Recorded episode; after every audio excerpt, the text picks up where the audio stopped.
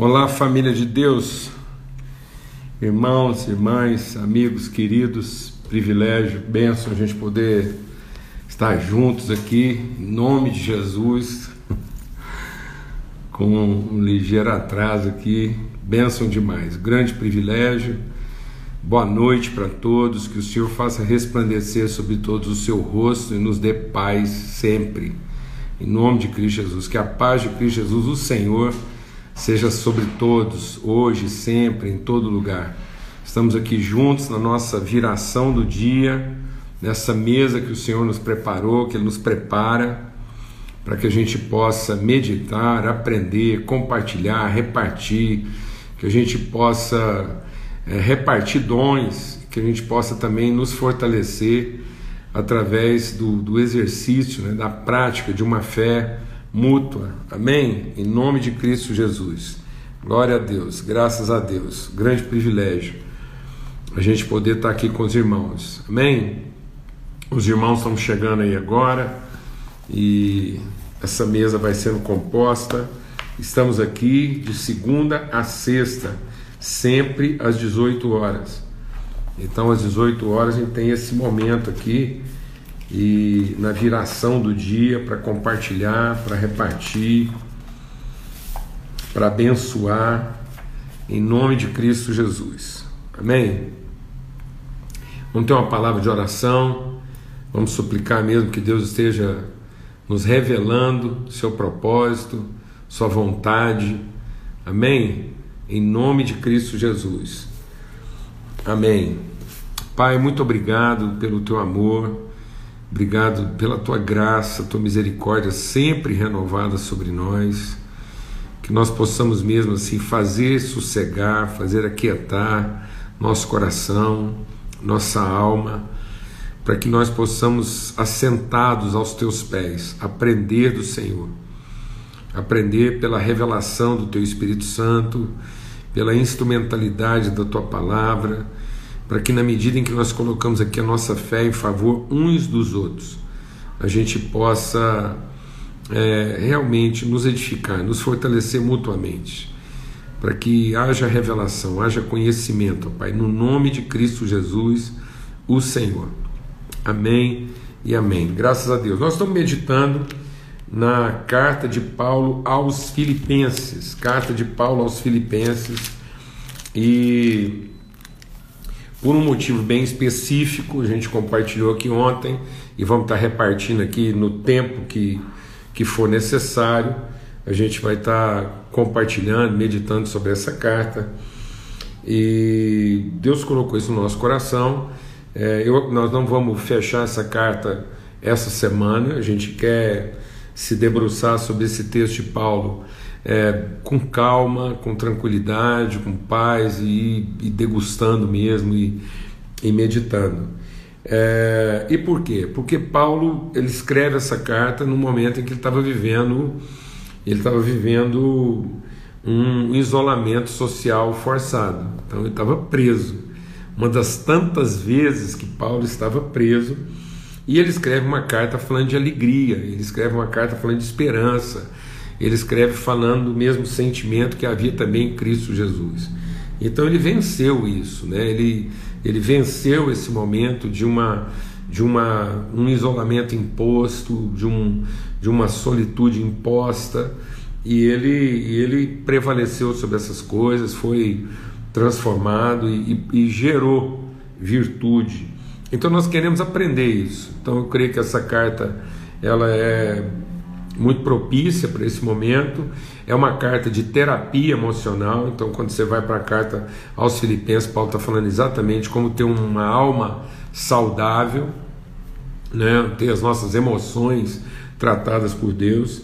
Então, muito propício para a nossa viração do dia. Essa que é a proposta, para que na viração do dia a gente possa estar tá ajustando e pensamentos e, e convicções ideias, para que tudo seja alinhado dentro daquilo que é a palavra e a orientação de Deus para a nossa vida. Tá bom? Então, esse vai ser o propósito. Aqui a gente não vai, é, talvez, voltar tanto como a gente fazia nas outras reflexões, que era só durante a semana. Então, como o tempo aqui vai ser maior, é, a gente vai seguindo no texto, mas as lives aqui estão todas salvas. Depois você também pode é, e, ó, ver isso no outro horário, meditar e, e, e ver de novo, tá bom? Então, Filipenses, capítulo 1, para quem está chegando agora aí, Paulo e Timóteo, servos de Cristo Jesus, a todos os santos em Cristo Jesus que estão em Filipos, com os bispos e diáconos. Graças a vocês e paz da parte de nosso Senhor, nosso Pai e do Senhor Jesus Cristo. Então, graça e paz da parte de Deus, nosso Pai, e do Senhor Jesus Cristo. Dou graças ao meu Deus todas as vezes que me lembro de vocês, fazendo sempre em todas as minhas orações súplicas por todos com alegria. Pela vossa cooperação no Evangelho, desde o primeiro dia até agora, tendo por certo, estando seguro, estando convicto disso mesmo, que aquele que em vocês começou a boa obra, a aperfeiçoará até o dia de Cristo Jesus. Amado, assim, não, não, passa desse ponto aqui sem interiorizar mesmo essa declaração de Paulo. Vamos deixar o Espírito de Deus ministrar algo no nosso coração aqui, que é essencial para a nossa vida. Amém? Para que a gente possa entender isso de maneira clara. Nada que tendo começado na carne vai terminar no espírito. Essa foi a astúcia de Satanás. Dizer que nós poderíamos fazer alguma coisa que nos levaria até Deus. A vida cristã não é o esforço que a gente faz para chegar até onde Deus está. A vida cristã é o compromisso de traduzir e, e materializar aquilo que Deus revela a nós. Então, é, Deus não é uma resposta ao nosso esforço, mas nós respondemos ao amor de Deus. Então, muitas vezes a gente está pensando que Deus vai responder ao nosso esforço, e na verdade a vida bem-sucedida é nós respondermos de maneira submissa aquilo que é o amor e aquilo que é a vontade de Deus para a nossa vida. Por isso que ele diz: aquele que começou boa obra, ele vai concluir. Essa é a nossa certeza de que as coisas vão se concluir dentro daquilo que é o princípio sobre o qual elas foram fundamentadas e iniciadas. Amém? Em nome de Cristo Jesus.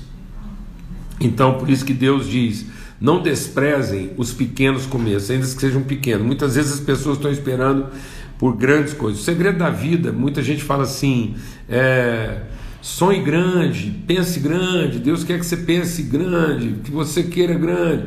Eu, sinceramente, eu penso o seguinte: é, comece bem. Comece bem. Comece em Deus. E tudo vai ser exatamente do tamanho que tem que ser. Nada menor.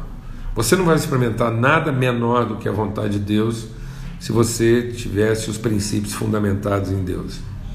Às vezes essa onda da gente pensar grande, querer ser grande, sonhar grande, isso vai alimentando muitas vezes nossa vaidade, nossa cobiça, nossa presunção, e depois Deus fica na responsabilidade de responder às nossas expectativas. Como se Deus tivesse que acabar bem aquilo que a gente começou mal. Então comece bem em Deus, porque com certeza isso vai acabar bem no exato tamanho que tem que ser. Amém? Então preste mais atenção nos princípios do que nas metas. Hoje eu vejo muitas pessoas sendo alimentadas de metas exageradas e elas não prestam atenção na forma como elas fundamentam seus processos. Fundamente bem, a palavra de Deus diz que um homem bem-aventurado é aquele que começou, ele fundamentou. O que é a bem-aventurança? Não fala o tamanho da árvore, não fala quantos frutos ela vai dar. Lembra que a gente meditou lá no Salmo 1?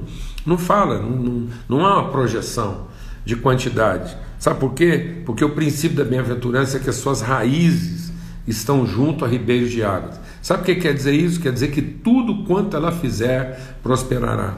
E quer dizer que ela vai ser de um tamanho que ela nem imagina. Por isso que Deus diz: por mais que a gente sonhe grande, por isso, é, é tão tremendo isso, Paulo diz assim: aquele que opera muito além daquilo que nós podemos pedir ou pensar. Deus diz: Olha, venha para pensar os meus pensamentos, venha pensar os meus pensamentos, venha andar nos meus caminhos que são maiores que os vossos pensamentos. Então, por mais que eu pense grande, não vai ser maior do que o grande que Deus pensou. E quando Deus realiza algo na nossa vida e começa algo na nossa vida, quer que eu te dou um segredo aqui, você não vai ser capaz de contar. Sabe o que, que ele prometeu para Abraão? Ele prometeu para Abraão uma prosperidade tão grande que Abraão não seria capaz de contar. Na verdade, o que Deus quer gerar através de nós é incomensurável. E a última coisa que você vai querer ficar fazendo quando você entra naquilo que é o movimento de Deus é quantificar isso.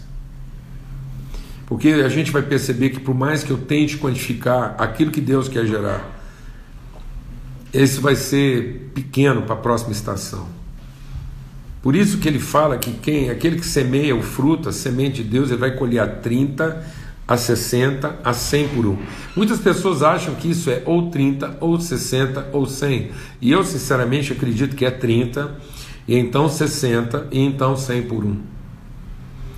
Numa primeira leva você colhe 30, numa outra leva você colhe 60, numa outra leva você colhe 100. É isso que Deus quer gerar. Então, em nome de Cristo Jesus, preste mais atenção nos princípios e fundamentos. Eu vejo muita gente hoje quantificando o sucesso do seu ministério porque ele consegue contar os números disso, ele consegue quantificar o seu sucesso. Nós não temos que ficar quantificando nosso sucesso, nós temos que verificar se ele está bem fundamentado, porque ele estando bem fundamentado, ele vai dar fruto agora, vai dar fruto depois e vai continuar dando fruto. Amém? Glória a Deus, em nome de Cristo Jesus. Então eu estou bem seguro de que aquele que começou boa obra, ele há de aperfeiçoar, ele há de terminar até o dia de Cristo Jesus. Tendo por justo pensar isso de vocês, porque vos tenho guardado no meu coração, pois todos vocês foram participantes da minha graça, tanto nas minhas prisões como na minha defesa e confirmação do Evangelho. Então, Paulo está dizendo que o segredo da vida não é celebrar conquistas, o segredo da vida é celebrar a fidelidade de Deus, é ter certeza dessa fidelidade, é ter guardado isso no coração, seja nos momentos difíceis, seja nos momentos de tribulação, seja nos momentos de conquista, para que a gente não se envaideça com aquilo que está dando certo, para também que a gente não se deprima com aquilo que representa dificuldade. E vamos para frente, amém? E aí ele diz o que? Tenho é, é, Deus me é testemunha das saudades que tenho de todos vocês e, e do, do amor que tenho por vocês em Cristo Jesus. E essa é minha oração, que o vosso amor aumente mais e mais, em pleno conhecimento e em toda percepção. A gente gastou um tempo aqui ontem, vamos repetir, não tem problema, é só meditação e a gente tem que ir aprofundando e, e meditando nisso para que a gente possa avançar. Ele diz que o nosso amor pode aumentar. Ele aumenta de que maneira? Em conhecimento. Então o amor não aumenta em tamanho, ele aumenta em intensidade. Ele aumenta em consistência, ele aumenta em maturidade. Quer saber que você está amando mais? Você está, você está mais firme nos compromissos que você assumiu. Você não retrocede. Então, quanto mais o nosso amor aumenta, menos a gente pensa em desistir, abandonar ou recusar. Amém? Então, o amor ele não se traduz por essa euforia, muitas vezes assim um certo é, entusiasmo. Não, ele é o amor é entusiasmante, né? Ele é emocionante, mas ele não é emocional e nem é entusiasmado, né? Então, o amor ele, ele não é ele, ele, ele, ele entusiasma a gente. Mas ele não é fechado nesse entusiasmo, ele é, ele é progressivo, ele incentiva, ele promove, ele é dinâmico. Então, o, o fluxo do amor aponta para a profundidade. Lembra do rio? Vamos usar aqui uma figura que eu creio que, ah, meu Deus, em nome de Cristo Jesus, uma palavra de Deus aqui para nós, né? O rio de Deus ele se torna tanto mais profundo quanto mais longe ele vai. Então, o conhecimento de Deus aumenta na medida em que você é, em que você não está preso né, a, a, àquela proximidade física. Na medida em que você crê, você conhece, você confia tanto que você a, a, admite a distância. Eu acho que é por isso que Paulo consegue produzir tanta alegria e tanta disposição, mesmo sofrendo a distância. Porque o seu amor aumenta, porque ele, ele tem uma percepção de profundidade. Então, você consegue é, sofrer a distância, e na medida em que você sofre distanciamento físico, você aprofunda o conhecimento.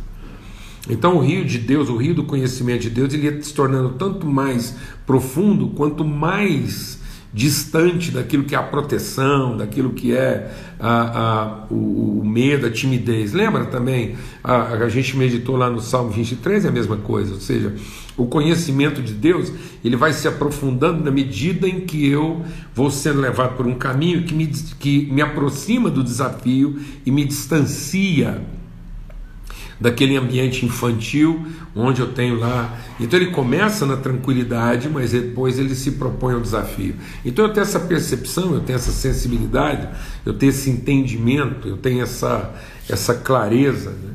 Então por isso que o amor aumenta em que? Em conhecimento e em percepção. Para que esse amor aumente. Né, cada vez mais em pleno conhecimento. E esse conhecimento ele não é um, um quase tudo, não, ele é um conhecimento de plenitude. Glória a Deus. E aí a gente quer avançar mais um passo agora, que é, ele diz, então, e, e, e de que maneira, que áreas da nossa vida serão afetadas por esse amor crescente? E ele diz aqui: eu quero orar por isso para que para que esse amor crescente em vocês, ele diz aqui, para que vocês sejam sinceros e inculpáveis até o dia de Cristo. Quando ele está falando sincero aqui, é uma outra versão que usa uma palavra fica mais fácil a gente entender. É porque às vezes a gente entende como sinceridade só uma certa espontaneidade, às vezes a gente é espontâneo no erro. Né? Quando ele está falando de sinceridade aqui, ele está falando de sincera, ele está falando de sem artifícios, sem máscaras, sem disfarce, sem dissimulação, sem personagens, sem fantasias. Então, na medida em que o amor aumenta, a gente vai se tornando mais puro. Infelizmente, a gente foi desenvolvendo uma, uma noção de pureza que, que, que foi para um, um lado assim meio piegas, né? uma coisa assim meio, meio é, é, é, voltado para a devoção, para o rito, né? para um estereótipo de pessoa religiosa. Ah, aquela pessoa é pura. E, e, e, aí a gente pensa que puro né, é, é, o intocável. Deixa o Espírito de Deus ministrar algo no seu coração aqui hoje. Em nome de Cristo Jesus. Em nome de Cristo Jesus, Senhor. O puro não é o intocável. O puro é o incontaminável, apesar de ser tocável. É isso que Jesus quis mostrar para nós, que ele vem numa forma de Deus que podia ser tocado, mas ele não se contaminava. Ou seja, quando você toca em Jesus, ele não oxida, ele não mancha, ele não muda suas características. E tem gente que não pode ser tocada, que ele vai se deteriorando. Hoje em dia, é, o toque virou uma forma de corromper e não de promover.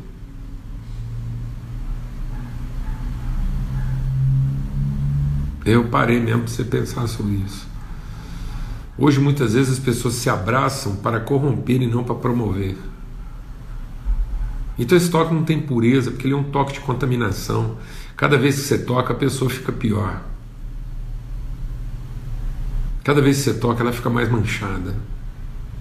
Ela tem que engrossar a maquiagem, ela tem que melhorar o disfarce. Quantas pessoas hoje tiveram que melhorar o disfarce?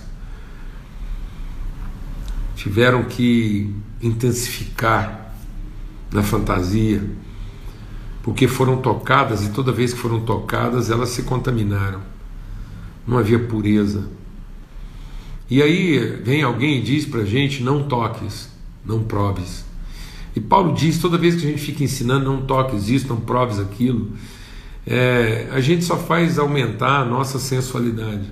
As pessoas ficam piores. Então, pureza não é ser uma pessoa intocável. Ser pura, ser uma pessoa incontaminável, de modo que alguém pode tocar você. Que você não é um segredo de cofre que ele vira cinco para a direita, três para a esquerda e você se abre como uma mala de mascate. A gente não se corrompe. Amém.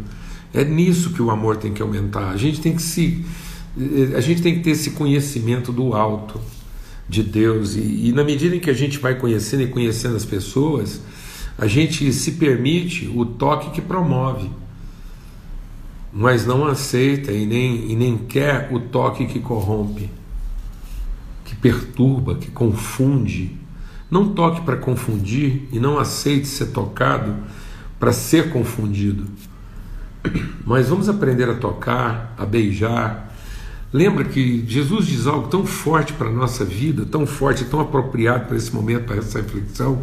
Quando Judas beija Jesus, quando Judas vem trazendo aquela milícia para levar Jesus preso, ele beija Jesus. E Jesus diz: Então é com um beijo que você vai me trair. E é interessante porque Jesus não se corrompe com o beijo de Judas, mas Judas se corrompe em beijá-lo. Então o beijo de Judas é corrompido, mas Jesus não recusa o toque, apenas não se corrompe com ele. Glória a Deus, amados. Em nome de Cristo Jesus, aprofunda essa reflexão. Então, não é porque eu não aceitei o toque, é porque eu não me corrompi com ele. E às vezes o toque de quem está tocando é um toque que pretende corromper. E Jesus diz: é aí, é nesse beijo, muitas vezes nesse abraço, nesse toque, que a gente está comprometendo a nossa pureza, porque a pureza não é você estar protegido, resguardado ou imaculado no aspecto de nunca ter sido tocado, mas a pureza é você nunca ter sido corrompido. Amém? É você não ter que vestir disfarces. Essa é uma característica da igreja que Jesus apresenta na eternidade. Ele diz: A minha noiva, eu estou preparando. E uma coisa que vocês vão perceber na minha noiva é que ela não tem manchas. Meu Deus.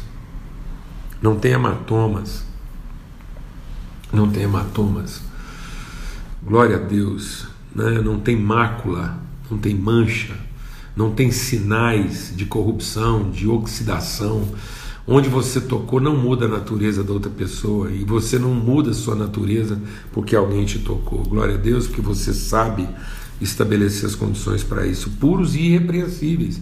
De modo que o irrepreensível não é o infalível, não é aquele que eventualmente comete um erro mas é aquele que não precisa ser corrigido de maneira severa. Ele entende o seu erro. Né? Então, é, esse é o segredo da vida. Às vezes você está se esforçando para não cometer erros. E você está perdendo seu tempo, que eventualmente você vai cometê-los, mas que esse amor de conhecimento e percepção nos ajude a ser pessoas que não se corrompem, não se contaminam, e pessoas também que, ao cometer seus erros, não têm que ser repreendidas com rigor, porque elas se arrependem. Então o segredo da vida não é ser infalível, o segredo da vida é você, ao cometer erros, não ter que ser corrigido com rigor, porque você é, repre, é, é, é, é repreensível. Né? Então você sabe receber a repreensão, você sabe é, receber a correção. Então é isso que ele está falando. Então a gente, a gente é irrepreensível porque a gente sabe receber a reprimenda de modo que ela não tenha que ser severa. Glória a Deus. No momento da correção, a gente não precisa chegar. A, ao ser corrigido, a gente não precisa ser repreendido. É isso. Agora a frase está colocada da forma correta. Então, puros, porque nós não nos contaminamos e quando erramos, nós sabemos ser corrigidos sem ter necessariamente de, serem, de sermos repreendidos. Glória a Deus. Amém. E também ele fala que esse amor é para que nós sejamos cheios de fruto de justiça. Então, por que, que nós vamos aprofundar esse amor? Vai aumentar? Para discernir as coisas de maneira mais excelente, né? para que a gente possa ter clareza, para que a gente possa ter mais entendimento, que é o que a gente vinha compartilhando. Então esse amor tem que aumentar para que haja mais conhecimento, para que haja mais sensibilidade, mais percepção. Em que sentido? Para que eu possa ter uma vida que ao toque, né, ao contato, eu não me corrompa e que diante do erro eu, não, eu, eu saiba ser corrigido sem ter que ser repreendido. E depois ele diz assim é, que isso também vai fazer com que eu seja cheio de fruto de justiça. Fruto de justiça. O que quer dizer isso? Quer dizer que aquilo que a gente produz não é para a própria satisfação. É isso que o amor vai fazer. Quando a gente está pleno de amor e de sensibilidade, quando você percebe essa obra de plenitude que Deus vai estar fazendo na gente, aquilo que a gente gera não é necessariamente para o próprio consumo. O que é um fruto de justiça? O fruto de justiça é aquele que não é guardado, é aquele que não é protegido, é aquele que é compartilhado prontamente, espontaneamente. Então, onde foi que o homem perdeu a sua alma? Na medida em que aquilo que ele colheu, ele pensou em guardar e não em compartilhar. Então, muitas vezes, Deus está nos abençoando, Deus está derramando sobre nós o melhor, e aí a única coisa que a gente pensa em fazer com aquilo que Deus está derramando sobre a nossa vida é guardar e proteger aquilo para o dia de amanhã. E aí, quando você vai conversar com as pessoas, elas dizem: Não, mas eu tenho que pensar, porque eu tenho que estar preocupado, porque vai que amanhã isso, amanhã aquilo. Eu falar: Cuidado, porque Deus pode honrar a sua fé. E aí você, porque é nisso que você está crendo, é aí que você começou, você começou com essa preocupação de amanhã, de as coisas, e você ter sempre lá aquele provisionamento, então tá bom. Então é assim que começou, é assim que vai terminar. Mas se nós começamos em Deus, nós temos essa confiança, uma relação franca, madura, uma relação consistente, se nós conhecemos a Deus e somos sensíveis à Sua voz, porque não dá para a gente falar que conhece a Deus se nós não temos sensibilidade para a voz de Deus. E nós nunca vamos ter é, sensibilidade para a voz de Deus se nós não nos aplicamos a conhecê-lo. E isso acontecendo, o que, que vai acontecer? Nós vamos discernir melhor, nós vamos entender melhor, nós vamos perceber melhor, nós vamos ter mais clareza, mais lucidez, mais iluminação, mais percepção. Então Deus quer que você seja essa pessoa apercebida. E sendo apercebida, você vai viver o contato, você vai viver o confronto, né? e isso não vai mudar sua natureza, não vai corromper seu caráter, não vai, não vai distorcer sua vida, seu entendimento, sua compreensão de propósito. De modo que, se eventualmente acontecer, e ou se, se acontecer é, é, mais do que você estava esperando, acontecer algum erro, alguma dificuldade, então o que, que acontece? Você vai saber ser corrigido, sem ter que ser o que? Repreendido, punido. Então não seja uma pessoa que só entende depois de uma repreensão severa, depois de uma punição. Amém? Em nome de Cristo Jesus. Para quê? Para que tudo que você possa gerar edifique a outros promova outros. E é isso que eu estou dizendo. Quando a gente tem esse entendimento, então não há limite para aquilo que Deus pode fazer em nós, conosco e através de nós. Amém? E a última coisa que você vai querer ficar fazendo na sua vida é perder tempo em contar de que tamanho é isso. A última preocupação que você vai ter é quantificar o seu sucesso pelo seu tamanho, pela, é, pela, pela impressão que ele causa, pelo reconhecimento que ele tem. Porque ele é uma água correndo, ele é um rio que se aprofunda na medida em que ele vai. Glória a Deus, vamos ter uma palavra de oração, vamos falar com Deus, agradecendo esse tempo, agradecendo essa meditação. Nós temos muita coisa para conversar, vamos aprofundando nesse entendimento. A carta aos Filipenses é uma carta bendita, é uma carta escrita por quem estava em isolamento social, tá bom? E encontrou plenitude, encontrou êxito, encontrou vitória, encontrou alegria plena e quer compartilhar isso conosco, nós vamos receber essa palavra e, em nome de Cristo Jesus, colocar isso em prática, tá bom? Vamos meditando, a gente vai aqui nesse empenho, vamos aprofundando e vamos deixando mesmo que o Espírito de Deus fale ao nosso coração. Em nome de Cristo Jesus. Pai, muito obrigado por essa hora, muito obrigado por esse tempo de vida, de comunhão, de aprendizado, de edificação que nós sejamos mesmo desafiados a sacrificar nossa maneira natural de pensar e sejamos transformados no nosso entendimento para a glória do Seu nome, para conhecimento e manifestação da Tua vontade. Em nome de Cristo Jesus, o Senhor. Que o amor de Deus, o Pai, a comunhão bendita do Seu Espírito Santo, a graça maravilhosa de Jesus, seja sobre todos, hoje e sempre, em todo lugar. E se Deus quiser amanhã, às 18 horas, nós estamos aqui juntos de novo, na nossa viração do dia, assentados nessa mesa preparada, tá bom? Um forte abraço para todos, fiquem em paz. Nós,